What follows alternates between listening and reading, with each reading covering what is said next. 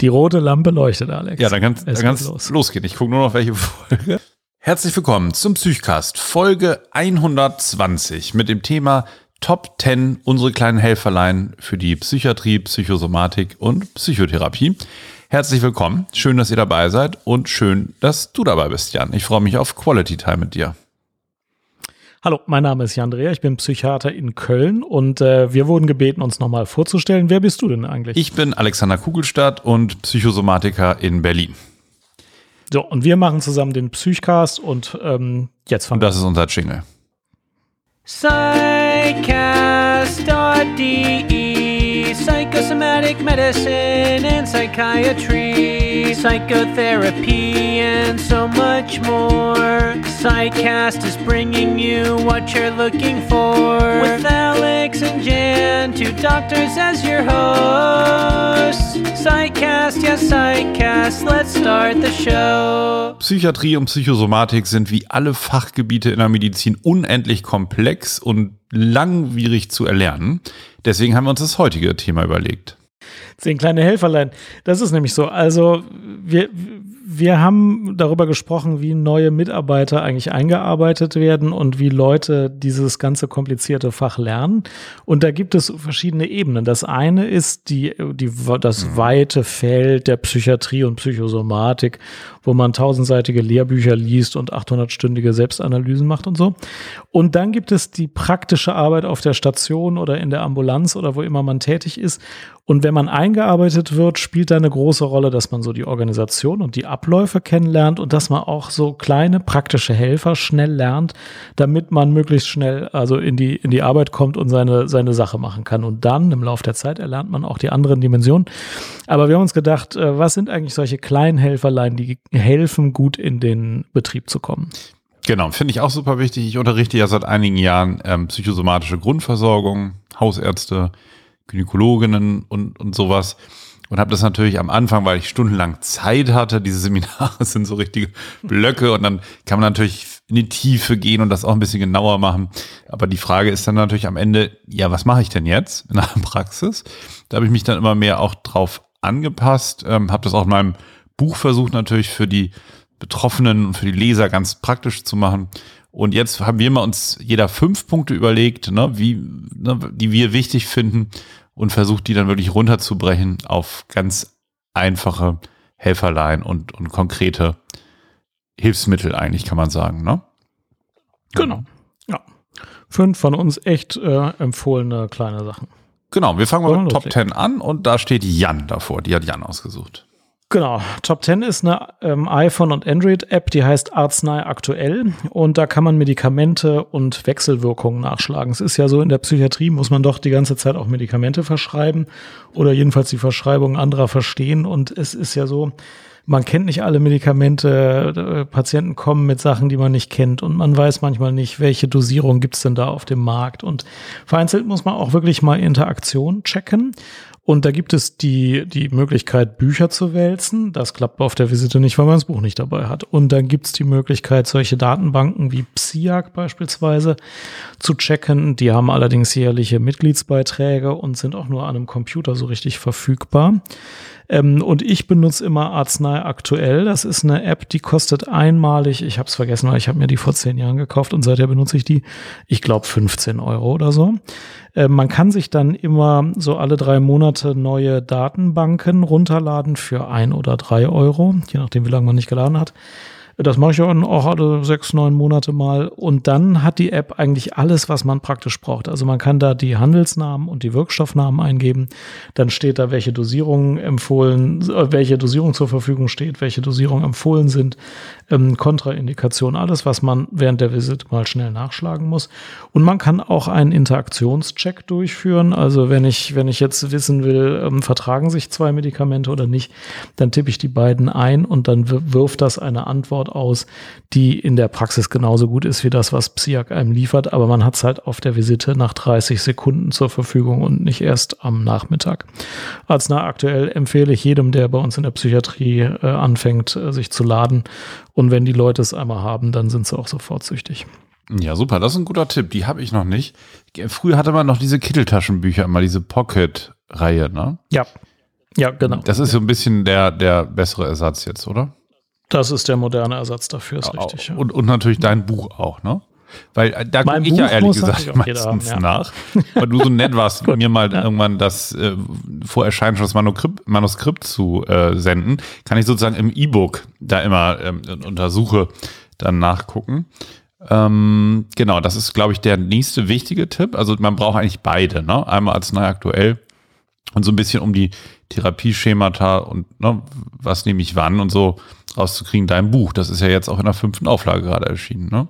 Genau, kurzer Werbeblock ist hier hilfreich und sinnvoll. Äh, Es ist jetzt gerade letzte Woche in der fünften Auflage erschienen und es lohnt sich auch, die Aktualisierung für sich selbst in Augenschein zu nehmen. Also es gibt neue Kapitel, beispielsweise ein sehr ausführliches Kapitel zur Schmerztherapie, wo ich nicht Opioide, Opioide und andere Behandlungsformen bei Schmerzen erkläre. Ähm, alles ist aktualisiert. Eine Apothekerin hat alles geprüft und Cool. das Buch ist jetzt wieder taufrisch. Ähm, ich bin ganz glücklich, dass es draußen Wie, wie ist, viele ja. Stunden sind nochmal reingeflossen? Also ich habe an den Verlag 100 PDF-Seiten, äh, Änderungen und neue Texte geschickt. Es ist immer viel Mhm. und ich glaube auch, dass es 150 Stunden für jede Aktualisierung braucht. Wobei ich in dem, das kommt so etwa alle anderthalb bis zweieinhalb Jahre raus. Äh, Ich mache, ich schreibe auch kontinuierlich während der Aktualisierungen. Das heißt, jetzt habe ich schon drei Kapitel für die sechste Auflage geschrieben, ähm, so dass ich über zwei Jahre da auch Texte schreibe und äh, Änderungen sammle. Wahnsinn, Ja. Wahnsinn. Herzlichen Glückwunsch erstmal. Das ist ja echt cool. Ja, vielen Dank. Mein Briefkasten erwartet dann das neue Buch. Ja, Also, ich habe noch nicht ja. so viele sag, mal, Exemplare. sag mal Bescheid bei bin Sag dabei, mich doch eben Bescheid. Multiplikatorenexemplar geht raus, oder? Ja, ja, Ja? Ich, ich kümmere mich drum, versprochen. Ja. Super. Nee, Glückwunsch. Gute Sache. Also, ja. Weil das braucht man nämlich zu der App, um, um den roten Faden dann auch. ja, das Zum- erklärt, genau. was man mit dem Psychopharmaka macht. Ja. Super. Arznei aktuell. Mein Top 9, ähm, wieder, Jan, irgendwie ist heute dein Tag. Ich muss schon wieder auf dich jetzt Bezug nehmen. Und zwar sagt man ja immer, und das ist auch das, was man ganz- ganz früh hört als Arzt in Weiterbildung in der Psychiatrie und Psychosomatik, ne, ehe man irgendwie ein Medikament einsetzt, äh, ansetzt, bei Antidepressiva zum Beispiel, unbedingt erst ein Labor und ein EKG machen.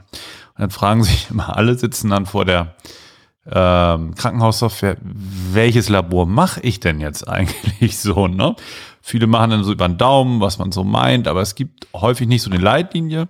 Und da machen jetzt alle, die ich kenne und ich selber, ich hatte natürlich, habe es irgendwann entdeckt, Psychiatrie to go, Labor vor Psychopharmaka, gebe ich dann bei Google ein. Dann landet man auf deinem Blog und dann ist gleich der erste Treffer sinnvolle Laborkontrollen bei Therapie mit Psychopharmaka.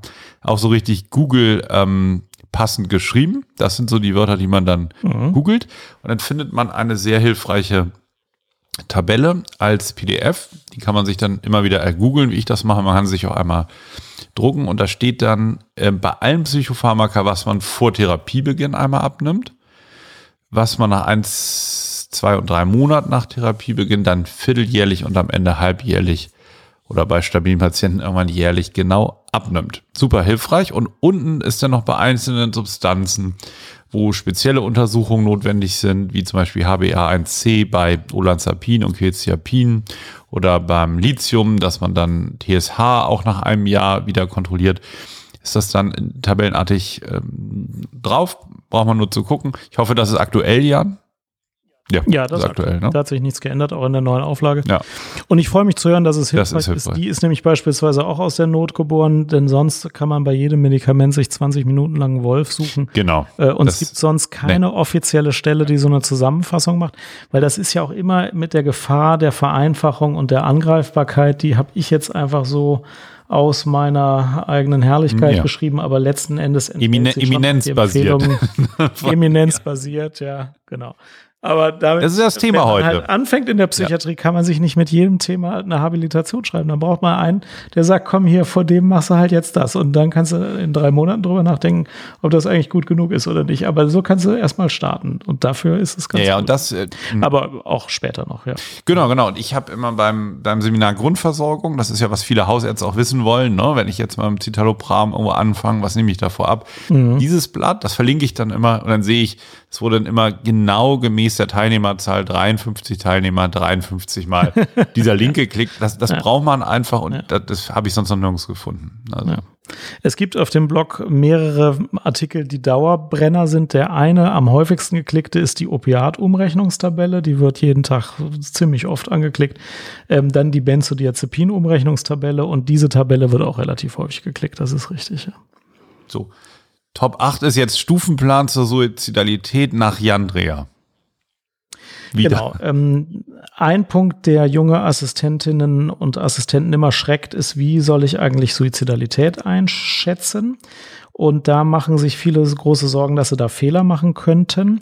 Und äh, da ist es so, dass ich seit 20 Jahren selber diesen Stufenplan, den ich von irgendjemandem natürlich abgeguckt habe, verwende, der die Stufen Erwägung, Ambivalenz, Planung und Entschluss enthält.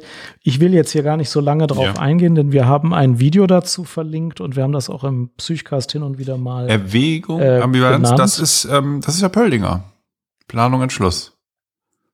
Ja, Hm? genau. Genau, das- das ist Entschlussstadien Pöldinger, ja, nach Pöldinger, genau. Hm. Ja, genau. Und man kann eben mit relativ einfachen Fragen feststellen, ob der Patient in dieser oder einer anderen Phase ist. Und davon hängt auch ein bisschen ab, äh, was ich dann tun muss. Also Erwägung beispielsweise, das haben ganz gesunde Menschen. Und das heißt, hatten sie schon mal äh, Gedanken daran. Das kann auch halbwegs gesund sein. Bei Ambivalenz gab es schon Zeiten, wo man gedacht hat, jetzt tue ich's oder jetzt tue ich's nicht und dann ist schon eine Behandlung äh, in der Klinik oft sinnvoll. Bei Planung gab es konkrete Planungsüberlegungen oder konkrete Planungsschritte. Dann ist meistens schon eine geschützte Station zu diskutieren und Entschluss ist dann die letzte Phase. Ähm, also das heißt, mit einfachen Fragen komme ich zu einer Einschätzung dieser vier Stadien und auch zu einer Therapierichtlinie. Ähm, wer das sehen will, ich habe es in einem Video, das verlinkt ist, erklärt. Man kann es bei Pöldinger natürlich auch nachlesen, aber das hilft Einsteigern sehr, sich etwas sicherer zu fühlen. Es ist trotzdem so, die Einschätzung der Suizidalität macht man mit Anfängern gerne mal ein Dreivierteljahr lang zu zweit gemeinsam, damit die jungen äh, Assistentinnen und Assistenten das lernen und sich sicherer fühlen. Ähm, aber die müssen ja auch irgendwie im Nachtdienst irgendwann mal das alleine können und dafür ist das hilfreich. Ja. Super. Das war dein Punkt 8, dein Top 8. Ähm, jetzt kommt mein Top 7. Und ich schließe Mhm. mich direkt an. Ich habe eine andere Sache von Pöldinger, witzigerweise.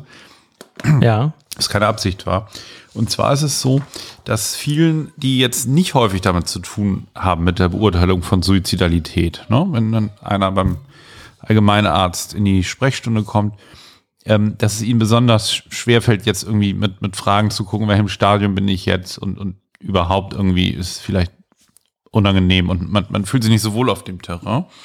Dann kann man, und zwar kann man das sogar recht ähm, ähm, platt und, und schematisch machen. Dann kann man den Fragebogen zur Abschätzung der Suizidalität nach Pöldinger rausholen. Der hat 16 Fragen. Die 16 Fragen geben entweder Hinweise auf ein suizidales Syndrom ähm, oder die letzten sechs, nee, die letzten fünf Fragen sind eher sozusagen protektiv. Jedenfalls sammelt man Punkte, entweder wenn man Ja sagt oder Nein sagt, das sieht man genau auf dem Fragebogen. Ich verlinke den unter dieser Folge, den kann sich jeder mal selber angucken. Ich den auf meiner Homepage hochgeladen und dann sieht man den einfach, es ist eine Seite, 16 Fragen. Und dann kann man das einfach so durchgehen mit Patienten. Und je mehr man von diesen 16 Punkten hat, desto höher ist die Wahrscheinlichkeit ähm, der Suizidalität oder desto ähm, mehr spricht für ein akutes suizidales Syndrom. Und ich würde jetzt einfach mal so ein paar vorlesen, dass man mal eine Idee davon bekommt. Man kann wirklich, man kann das auch hinterlegen in der Praxissoftware, so haben wir das. Ne? Und wenn ich da so einen ganz unklaren Fall habe und mir unsicher bin bei der Patientin oder dem Patienten, dann rufe ich mir den auf und dann gehe ich das auch so durch. Frage eins: Haben Sie in letzter Zeit daran denken müssen, sich das Leben zu nehmen? So, ja, ja, habe ich immer dran denken müssen. So, okay. Dann klingelt man Ja. Das hat einen Punkt. Häufig? Ja, ja, häufig. Jeden Morgen eigentlich so. Ja, okay, ja. Haben Sie auch daran denken müssen, haben Sie auch daran denken müssen, ohne es zu wollen? Haben sich die Gedanken aufgedrängt? Ja, ja, klar, das kommt ja dann immer drei Stunden jeden Morgen und hm. Haben Sie konkrete Ideen, wie Sie es machen würden? Ja, habe ich, habe ja auch hier Tabletten. Haben Sie Vorbereitungen getroffen? Ja, nee, nicht so richtig, aber naja, die sind in der Schublade, die Tabletten. Aber nee, sonst nicht. Haben Sie schon mit jemandem über Ihre Selbstmordabsicht gesprochen? Nö, habe ich noch nicht. Dann gibt's jetzt an der Stelle keinen Punkt. Hier hätte es ein Ja gegeben, wenn man schon drüber gesprochen hat. Haben Sie schon mal einen Selbstmordversuch unternommen? Nö, nö, habe ich noch nicht. So, dann gibt's jetzt wieder keinen Punkt. Ne? Und so geht man diese 16 Fragen durch und am Ende kann man dann gucken, ist man jetzt bei 13 von 16, ne, was eher viel ist, oder hat man eigentlich nur einige wenige? Und dann kann man das so ein bisschen einschätzen, ähm, wie, wie ausgeprägt äh, das suizidale Syndrom ist. Und man hat halt richtig gründlich dokumentiert. Und man muss nicht die ganze Zeit irgendwie grübeln, welche Frage wäre jetzt noch irgendwie klug, sondern die stehen hier einfach so eine unter der äh, anderen. Super hilfreich. Kann man sich gerne angucken. Ja. Das finde ich auch hilfreich, denn die Fragen, schon die, die du vorgelesen hast, zeigen, mein Phasenmodell kann ich da sofort auch eine Einstufung machen, Ja. wenn ich diese Fragen Genau. habe. Und es hilft einem so ein bisschen, die Hemmschwelle zu überwinden, genau diese Fragen zu stellen. Denn zur Einschätzung der Suizidalität muss ich diese Fragen stellen. Ich muss ein bisschen wissen, was hat der Patient konkret gedacht oder auch schon getan. Und das sind genau die Fragen, die ich stellen muss. Wenn man 20 Jahre im Business ist, dann macht man das einfach bei zur Begrüßung äh, und findet das auch normal und richtig. Genau. Es ist auch gute Praxis, dass am Anfang, wenn man einen Patienten kennenlernt, der irgendwie notfallmäßig kommt, aber auch der geplant kommt, dass man das abfragt und das muss man den Leuten auch beibringen, dass das dazugehört. Aber da muss man jetzt auch nicht so ein Drama draus machen. Das muss man einfach mal drei Minuten durchfragen und wenn es ein Thema ist, auch mal fünf Minuten und dann hat man es aber. Und man kann sich an solchen Fragen sehr gut äh, orientieren und nach einer Zeit fragt man die auch ohne den Zettel, sind aber die gleichen Fragen. Und dann hat man schon ein gutes Bild. Besser wird's dann nicht, dann hat man auch nicht alles entdeckt. So ist das bei dem Thema, aber das kann man schon tun. Ja. Genau, und da würde ich auch wirklich die. Scheu nehmen. Ähm, der, der, ne, da mag man irgendwie denken, das wirkt ja unsouverän und die Fragen dann irgendwie so abgelesen. Nein, also gerade das ist hochprofessionell. Ja, man geht es einfach durch, man bespricht die Sachen. Äh, also das finde ich gerade gut. Ja, richtig. Top 6, die One-Item-Diagnosen. Ähm, das sind Fragebögen, die sich durch eine Frage kennzeichnen. Der berühmteste ist der Narzissmus-Test, der One-Item-Narzissm-Test oder wie der heißt. Äh, und die Frage dazu ist, sind Sie ein Narzisst? wenn du das Ja. wenn du das fragst, dann kriegst du fast eine genauso hohe Trefferwahrscheinlichkeit wie mit dem sonstigen Standardtest auf Narzissmus mit 30 Fragen. Aber bei welchen Diagnosen geht Und- das alles? Ja, also es geht bei Narzissmus relativ gut. Man, also ich, ich habe mich äh, dazu durchgerungen, das, wenn ich den Verdacht auf Narzissmus habe, auch mal immer mal wieder zu machen. Wenn ich das Gefühl habe, die Beziehung zum Patienten ist gefestigt genug, das kann nach drei Minuten Gespräch sein, manchmal ist es am zweiten Tag, dann frage ich etwas umformuliert, dann frage ich so, ähm, haben Sie denn das Gefühl, dass bei Ihnen auch so narzisstische Anteile eine Rolle spielen, dass das mal ein Problem von Ihnen ist? Okay. Und da gibt's einfach die Leute, die sagen, ja klar, ich bin ja Narzisst. Das ist natürlich für die anderen vor allem schwierig, für mich nicht so. Das Ja, die haben du? ziemlich viel verstanden dann, ne? sauber. Dann gibt's die, die sagen, ja, habe ich noch nie drüber nachgedacht oder weiß ich nicht. Dann weiß ich nicht genau, ob ich dann wirklich Na, das ist auch Narzissmus. kann, ob es kein das ist Narzisst ist ich glaube, wir kriegen schlechte Kritiken heute wieder. Ja, ähm, aber es ist andererseits eben so diese kleinen Helferlein, das ist ja nicht das Ende Ja, der genau. Habilitationsschrift, sondern ich muss einfach in der Lage sein, in einem 20-minütigen Aufnahmegespräch acht Punkte irgendwie zu kriegen. Ich muss wissen, was ist das für ein internistisches Medikament, das der da hat? Da tippe ich es in Arznei aktuell ein. Ich muss wissen, ist der suizidal? Ich brauche irgendeine Arbeitsdiagnose, was hat Und, der? und ich brauche eine Idee von der Persönlichkeitsstruktur, ne? Genau, äh, genau. Ja, richtig, natürlich. Ja. Ja. Also sind Ja, also das ist der eine, den, den ich anwende. Der zweite, den ich auch sehr häufig anwende, wenn ich Ja. denke, es geht darum, ist mein Einfragen-Borderline-Test. Und da frage ich, ich habe es ja aufgeschrieben, kennen Sie das? Sie haben einen unglaublich hohen Anspannungszustand, der sich wie eine Mischung aus verschiedenen Gefühlen anfühlt. Sie können gar nicht genau sagen, welches Gefühl das ist, aber es ist sehr unangenehm und Sie würden fast alles tun, um das zu beenden, auch sich selbst zu rissen- ritzen. So, und da gibt's einfach die Leute, die sagen, ja klar, Mhm. das ist mein Hauptproblem, damit habe ich im Moment besonders zu kämpfen, ich verletze mich auch selbst. Dann weiß man, das wird wohl in Richtung Borderline gehen. Ja. Klar, das gibt's auch bei, bei, bei, bei ein paar anderen Problemlagen mal phasenweise, aber das ist schon ein starker Hinweis. Und wenn die Leute einen angucken wie ein Auto und sagen, was meinen Sie, Anspannungszustände, Mhm. wie bitte? Dann denkt man sich, nee, diese Art von Anspannungszuständen hat, denn ich jetzt weiß ich auch, Borderline ist mehr als dieser Anspannungszustand. Aber nachts um halb zwei ist das keine schlechte Frage, um weiterzukommen. Wenn das ein Ja ist, dann guckst du, was, was gibt's noch an Borderline-Symptomen? Und wenn da ein klares Nein kommt, guckst du vielleicht mal eine, eine Fangfrage in die nächste Richtung. Ähm, da kommt man schon mit weiter. Also das darf man jungen Assistenten beibringen, dass die diese Frage stellen dürfen. Und die Einschätzung ist natürlich nicht, damit steht oder fällt die Diagnose, sondern das kann mir helfen, zügig zu einer passenden Arbeitsdiagnose zu kommen. Mhm. Ja, also in diesen beiden Situationen mache ich es. Äh, bei anderen Persönlichkeitsstörungen mache ich es auch so, dass ich schon mal frage, ähm, ja, haben Sie denn das Gefühl, dass Sie eher so eine, also ich frage meistens offen, wie würden Sie Ihre Persönlichkeit denn beschreiben? Ähm, das ist eine offene Frage, aber wenn einer dann sagt, na, ich bin schon sehr rigide, immer das ist mein Problem, dann weißt du auch, in welche Richtung es geht. Oder wenn einer sagt, ich bin schon sehr wechsellaunig, dann weißt du auch ein bisschen, in welche andere Richtung es geht. Und manche sagen auch, naja, ich bin schon eine gewisse Drama Queen, das weiß ich auch. Also auch die Frage, wie würden Sie Ihre Persönlichkeit jetzt außerhalb dieser Krise, die Sie heute zu uns geführt hat, wie würden Sie sonst so Ihre Persönlichkeit beschreiben? Das ist auch eine Einsatzfrage, die einen oft wirklich weiterhilft. Soll man einfach mal fragen. Wenn dann einer sagt, ja, das weiß ich nicht, dafür komme ich zu Ihnen, dann hast du halt keinen Treffer gelandet, aber Fragen kostet ja nichts. Hm, ja. Ja, ja. Nee, nee, ich überlege gerade noch, ähm, ich, ich habe gerade ein Beispiel überlegt. Manchmal gibt es ja auch so Beispiele, wir wollen es jetzt ja nicht unendlich komplex machen, aber mir ist irgendwie gerade so, ein, so, so dieses klassische Beispiel, ja, wie würden Sie sich denn beschreiben und so. Naja, also ich bin ja immer nett und hilfsbereit und ähm, dann kommen halt ganz viele positive Eigenschaften. Vom Partner auch alles mhm. positive Eigenschaften, von den Eltern auch und von allen Menschen. Ja, mhm. dann führt das vielleicht manchmal nicht unbedingt weiter, sondern dann werden die anderen Sachen vielleicht erstmal außerhalb der Wahrnehmung des Betroffenen auch ausgefochten. Aber ich habe gerade überlegt, deswegen war ich so ruhig, das ist dann halt die nächste und übernächste Stufe. Die kann man dann in Ruhe nochmal überlegen. Klar, am nächsten Werktag macht man dann vollständigen Skit, der anderthalb Stunden dauert und dann kriegt man auch mehr Informationen. Aber nachts um zwei machst du ja, ja. keinen Skit. Ja.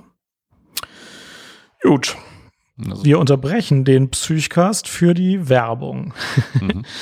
Diese Folge wird unterstützt von Blinkist. Blinkist ist ein Webservice, äh, auch eine App auf dem iPhone und dem Android-Telefon, die dir ähm, ausgewählte Sachbücher zu den Bereichen Persönlichkeitsentwicklung, Produktivität und alle möglichen anderen Themen auf 15 Minuten zusammengefasst präsentiert. Du kannst das dann entweder als Text lesen oder als ähm, gesprochenen Text vorgelesen bekommen von professionellen Lesern. Und ähm, ich zum Beispiel interessiere mich gerade dafür, das Hörbuch ähm, Monkey Management äh, mir zu laden. Also nämlich außer diesen viertelstündigen Zusammenfassungen gibt's, wenn man Blinkist Premium-Kunde ist, auch preiswertere Hörbücher. Und Monkey Management interessiert mich, weil ähm, da hat man schon mal mit zu tun. Ich kann das mal kurz sagen. Das ist die Situation, dass einem ein Mitarbeiter irgendwie ein Problem auf die Schultern lädt und sagt, löst du das mal? Und eigentlich hat dieses Problem auf den eigenen Schultern gar nichts zu tun, sondern gehört irgendwo anders hin. Ähm, ja, also das, das macht Blinkist, entweder Zusammenfassung von Büchern, wo Wie? manchmal die Zusammenfassung. Was ist mit dem Monkey dann? Wie? Ja, den musst du wieder loswerden. Ah, okay. ja. Wenn du auf deiner Schulter nichts zu suchen hast, sagst du, das ist genau ihre Aufgabe, dieses Problem zu lösen. Hm. Oder? Wie macht man das? Es gibt natürlich ja, genau. Mhm. Oder es gibt die Möglichkeit, ein Dritter ist zuständig oder du nimmst ihn gar nicht erst ja. an. Fragen nach okay. Äh, E-Mails vor allem. Am liebsten kriege ich Monkeys per E-Mail ja, Andrea, wir kommen hier nicht weiter, weil wir haben folgendes Problem. Ende der E-Mail keine Frage nach Antwort oder so. dann hast du das Problem. Da musst du eine E-Mail schreiben. Ja, erhalten Sie mich auf dem Laufenden, was Sie dann mhm. zu tun gedenken. ja, sagen Sie Dienstag mal Bescheid, ob Sie das Problem gelöst haben. Monkey Management. Super, super Buch. Ähm, wollte ich mir jetzt mal als Hörbuch anhören. Habe ich nämlich vor zehn Jahren mal gelesen, wollte ich jetzt noch mal. Wenn ihr Lust habt auf Blinkist, wir haben einen speziellen Deal für euch. Es gibt auf das Jahresabo Blinkist Premium Rabatt, wenn ihr Psychcast-Hörer seid. Und das findet ihr auf der Blinkist Homepage. Das ist www.blinkist.com. Blinkist wird geschrieben B-L-I-N-K-I-S-T.com slash Psychcast. Vielen Dank, das war das Ende der Werbung. Jetzt geht's weiter.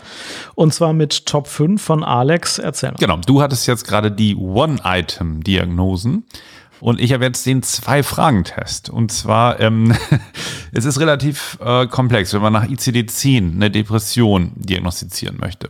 Das wollte ich den Hausärzten beibringen, wie man das macht, mit den drei Hauptsymptomen und den ganzen Nebensymptomen, wie die kombiniert sein müssen, über welche Dauer und ähm, was noch das somatische Syndrom ist, ob das chronisch ist oder eine einmalige Episode und so weiter. Das ist ein ziemlich komplexes System, wenn man das mal sich da reindenken möchte. Und dann fragen die Teilnehmer immer, ja, aber wie kriege ich denn das raus? Jetzt sitzt ja einer vor mir, ich möchte mal eine Idee davon haben, ob der eine Depression haben könnte. Und dann braucht man nur in die aktuelle S3-Leitlinie gucken für unipolare Depression und dann findet man den Zwei-Fragen-Test. Der beinhaltet nur zwei Fragen und der kann ein sehr, sehr deutliches Zeichen auf ein depressives Syndrom geben.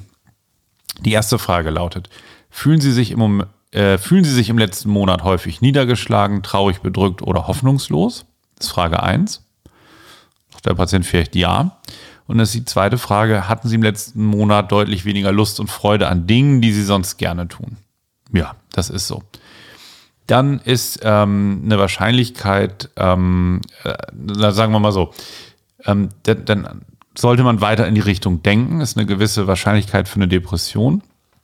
Ähm, und zwar ähm, wird, wird, werden 96 Prozent von vorliegenden Depressionen mit diesen zwei Fragen erkannt. So rum kann man sagen. Das ist die Sensitivität. Ne? Also wenn er eine Depression hat, zweimal Ja sagt, dann ist die Wahrscheinlichkeit sehr, sehr hoch, dass man sie entdeckt aber es ist auch nicht sehr spezifisch. Die Spezifität ist 57 Prozent, können auch andere Dinge dahinter stecken. Aber man, das ist ein bisschen wie mit den Schnelltests auf Corona. Ne? Also man kann, mhm. kann auch äh, falsch positive haben. Okay, das kann man dann ja ausschließen mit der PCR. Aber es kann eben auch sein, dass man da einen erwischt, der sich jetzt eher mit Rückenschmerzen oder Kopfschmerzen oder Schwindel vorstellt. Von daher ist der Zwei-Fragen-Test sehr brauchbar für den Alltag.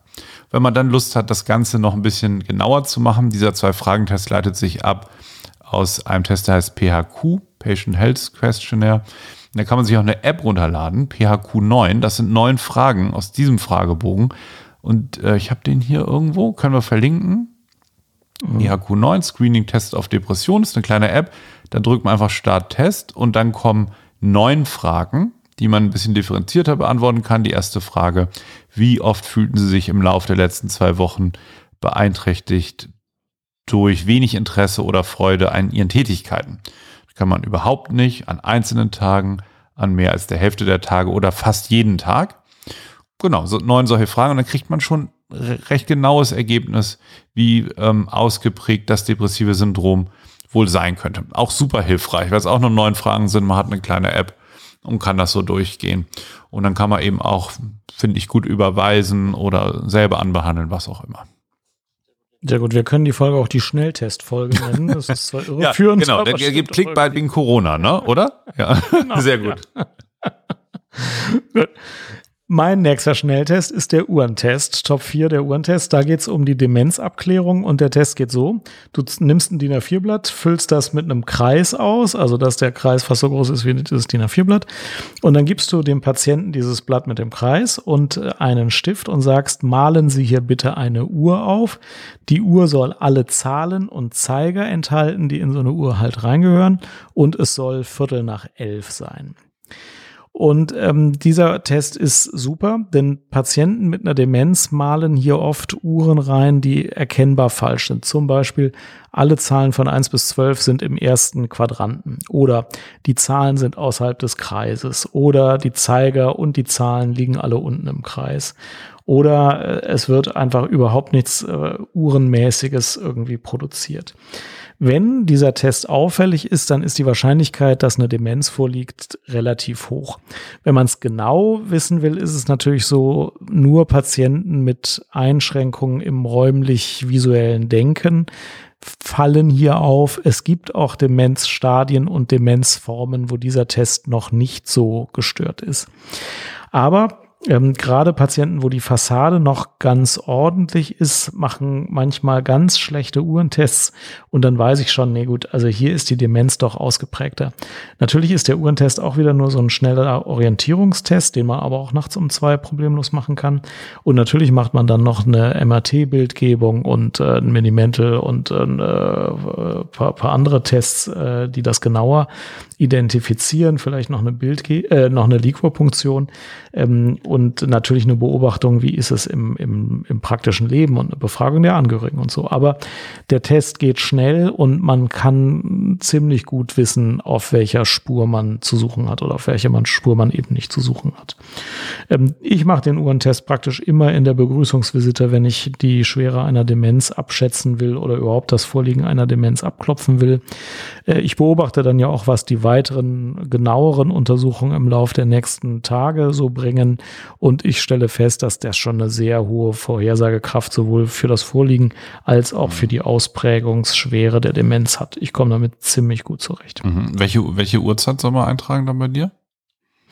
Das, äh, ich glaube, da gibt es nichts Offizielles. Ich sage oft Viertel nach elf, aber manchmal sage ich auch Viertel vor elf, hm. was total schwer einzutragen ist. Ne? Aber dann gucke ich mir halt an, was da passiert ist und manchmal sage ich auch halb drei. Hm. Aber wenn ich mich sehr Gut, ja. aber wenn ich mich sehr konzentriere, sage ich Viertel nach mhm. elf. Ich glaube, das ist die offizielle Uhrzeit, die man da eintragen soll. Ich habe den auf Wikipedia verlinkt. Vielleicht steht es mhm. da. Okay, ja, bin ich mal gespannt. Uhrentest, welche Uhrzeit? Der 11, 11 Uhr 10. 11 Uhr 10 ist die offizielle Anmeldung. 11 Uhr 10. Ja. Na, habe ich was gelernt. Okay, versuche ich in Zukunft zu sagen. Für Viertel nach 11 aber auch gut. Weil mit dem Viertel, das ist noch so ein bisschen schwieriger. Viertel nach, ne? Ja. ja genau. Manche schreiben auch so Digitaluhren auf. Ja, ja, das, das ist hier gerade auch ein Beispiel, genau. 15, ja. ja, da weißt du auch nicht, was los ist. Ja. Gut. Ja, wo wir gerade bei, bei, den Tests sind. Mein Top 3. Ja. Top 3 kleine Helferlein. Mache ich auch nicht immer, aber ab und zu einfach mal einen freien Fragebogen mitgeben. Was meine ich damit? Also so Dinge, die ich gerne wissen möchte. Da habe ich ein Word-Dokument, ne, was ich gerne von meinen Patientinnen und Patienten mhm. wissen möchte. Da steht dann drin, zum Beispiel, seit wann haben sie ihre Beschwerden? Was denken sie, wie ihnen die Behandlung helfen wird? Was glauben sie, wie sind ihre Beschwerden entstanden?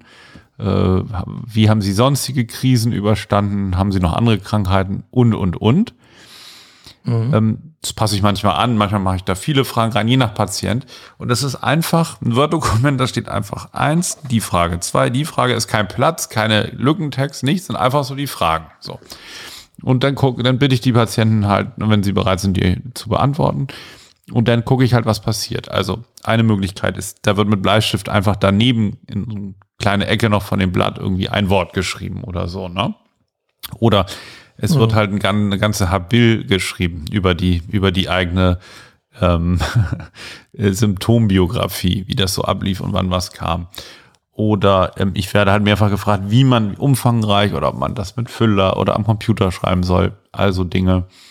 Ähm, oder es wird halt nie fertig, weil man müsste dann ja sich ein Konzept machen, wie ich das beantworten möchte. Ne? Also wie ich selber das, muss ich mir irgendwie ein Format überlegen.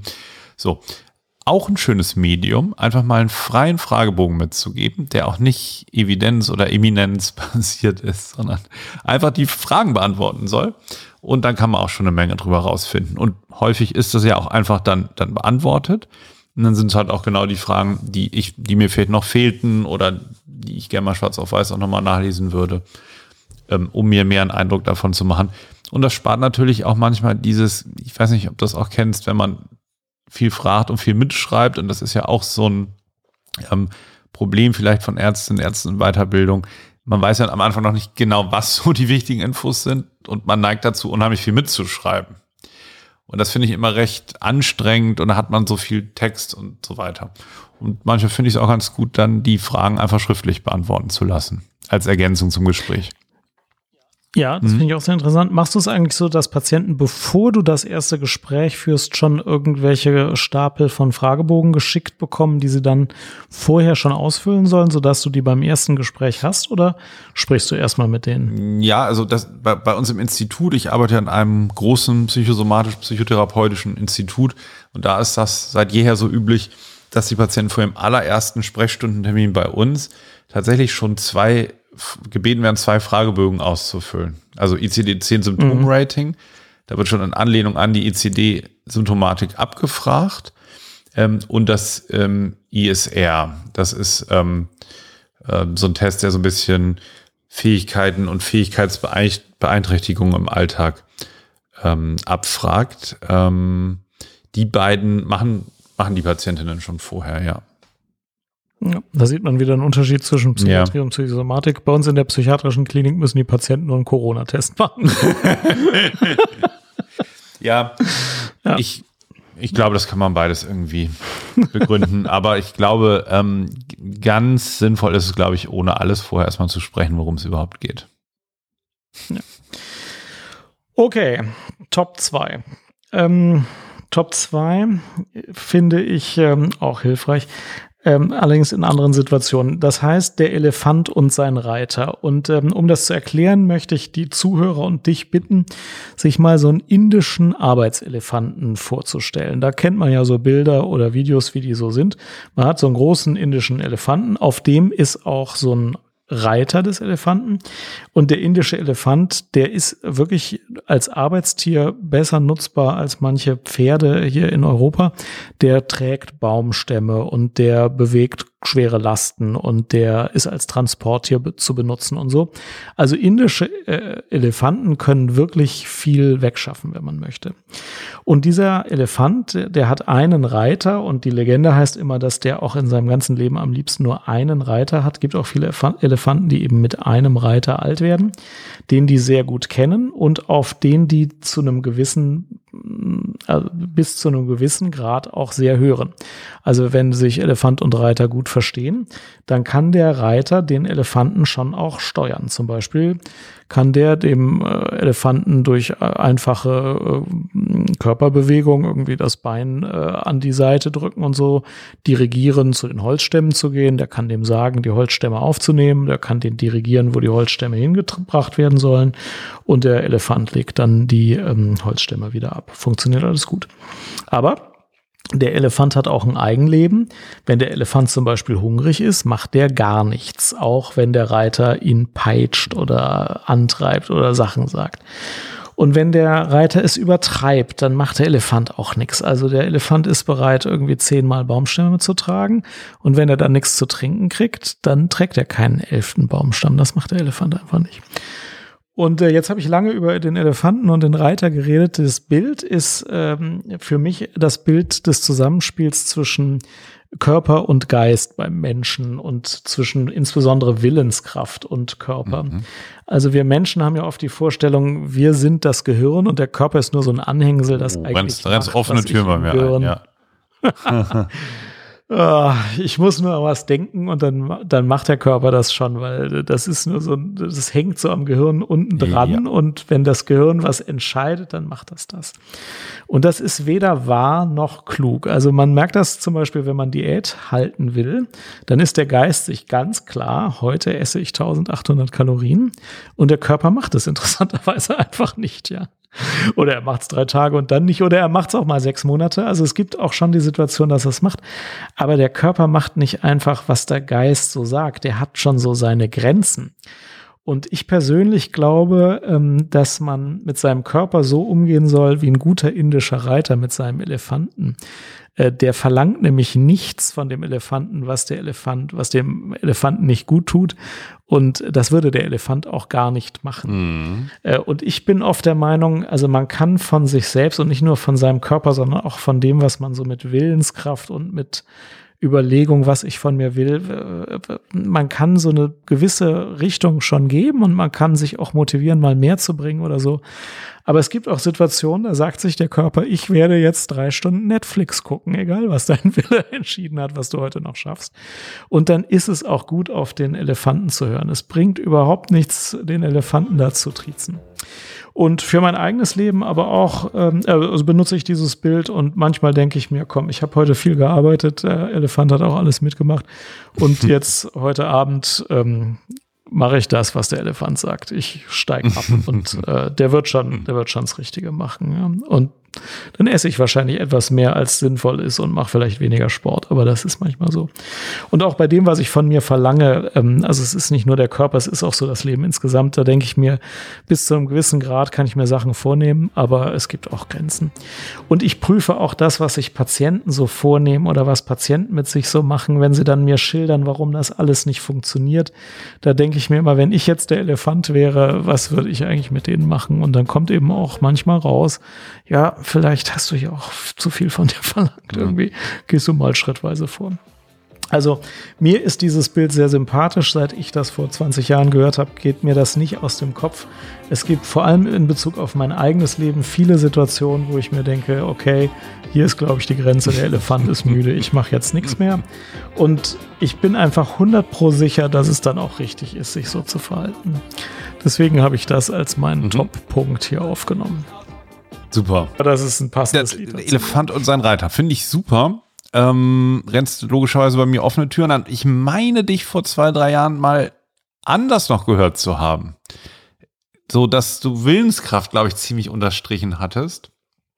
Und ja, ja, ich, ich habe das vor zwei Jahren schon mal erzählt, aber es kann nicht sein, dass ich es anders erzählt habe, glaube ich.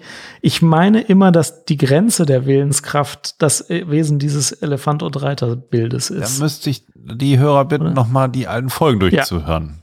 Ja, ja Weil einfach nochmal alle Folgen. Ich meine, dass du mal sehr auf die Willenskraft, ähm, dass, dass man alles so, warte mal, ach genau, das war hier mit, ähm, mit Motivation. Wenn man motiviert ist, wenn man sich ein Ziel setzt, dann kann man es auch erreichen. Nein, das ist das Heißluftballon Nein. und äh, Flugzeugbild. Wenn man. Hab ich mal die Willenskraft überschätzt? Ja, ja, ja, ja, ja. Echt? Ja. Bin ich so ein Willenskraft-Junkie? Ja, das ist doch, vorbei. Doch. wenn man sich das vornimmt. Die, ach, warte ja, mal, wenn man, wenn man einen Plan nein, hat. Dann, wenn man es aufschreibt ja. und einen Plan macht, dann, dann schafft man es auch. Das ist korrekt, ja. Ah, Mensch, aber da knüpfe ich gleich an mit meinem Top 1. Ich hatte jetzt witzigerweise durch die Zählung die Möglichkeit, hier den Top 1 zu liefern. Ich weiß nicht, ob du den auch so unterstreichst. Wahrscheinlich schon. Ähm, wahrscheinlich schon. Und zwar ist das ja so. Wenn man jetzt als Ärztin in der Psychiatrie arbeitet und die Patienten auch schon ein, zwei Mal in der Psychiatrie waren, das gleiche gilt auch für mein Fachgebiet, für die Psychosomatik, dann ist das ja häufig so, dass die Patienten schon wissen, die erzählen dann, naja, ich habe da wieder die Palpitation und da hatte ich wieder einen Tremor gehabt und auch fast eine Synkope und dann kam er wieder, dann war ich Tachykard geworden und die Ärzte notiert das alles und die sagten, naja, dann gucken wir aufs EKG, dann machen wir das wieder.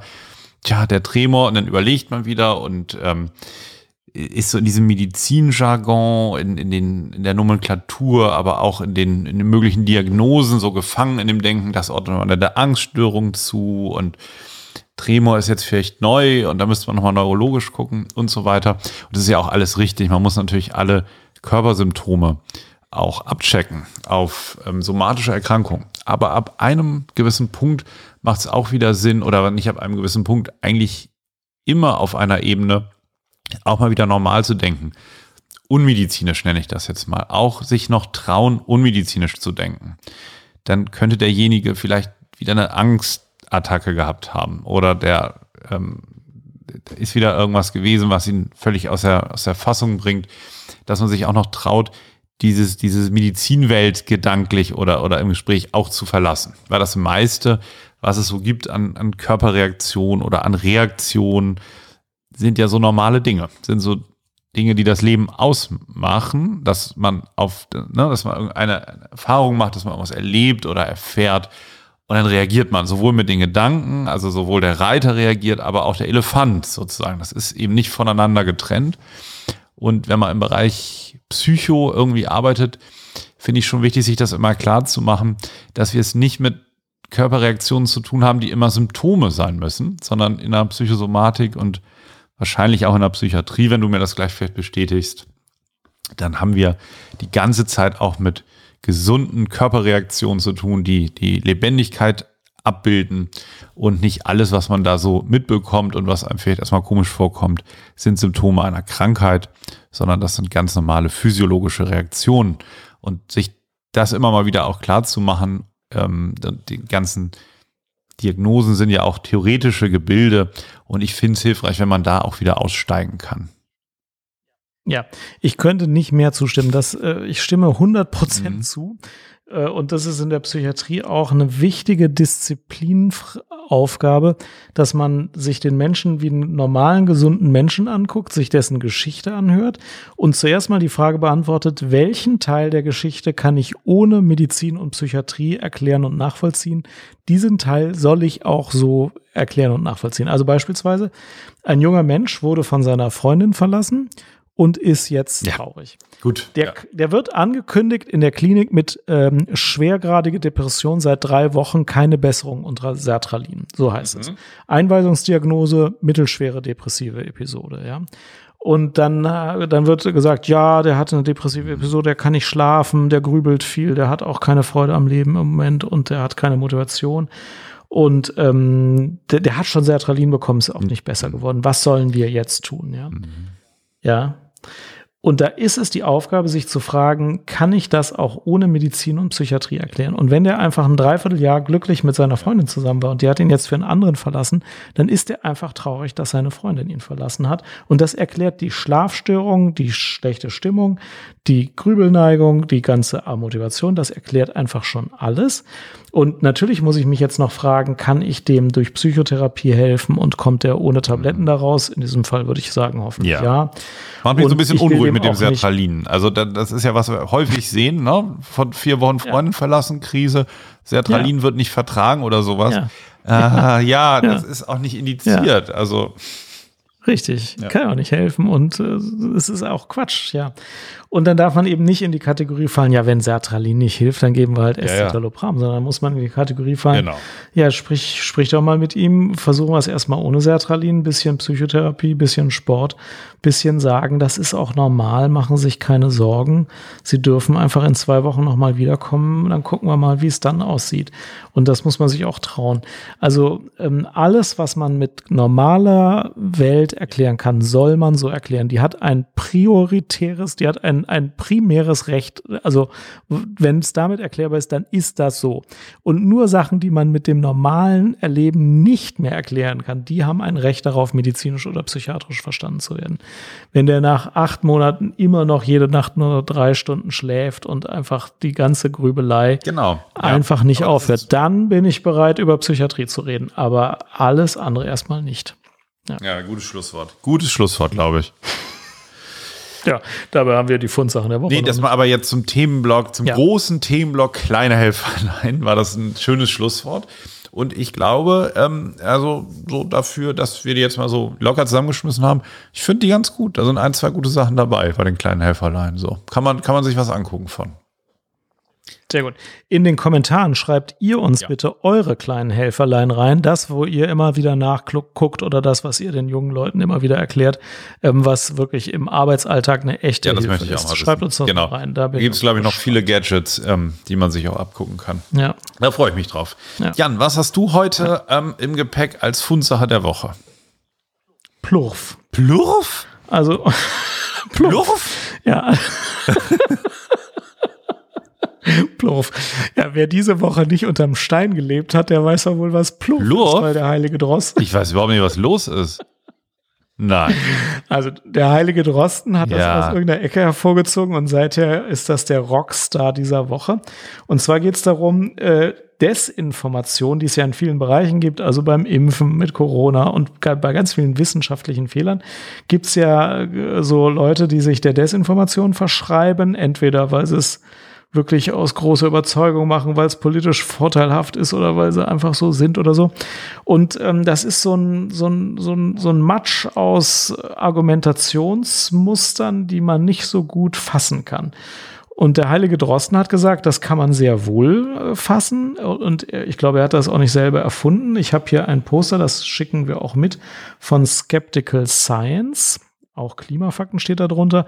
Und Plov, das P steht für Pseudo-Experten, mhm. also irgendwelche pensionierten Physiker, Doktoren, die dann sagen, warum es Corona nicht gibt.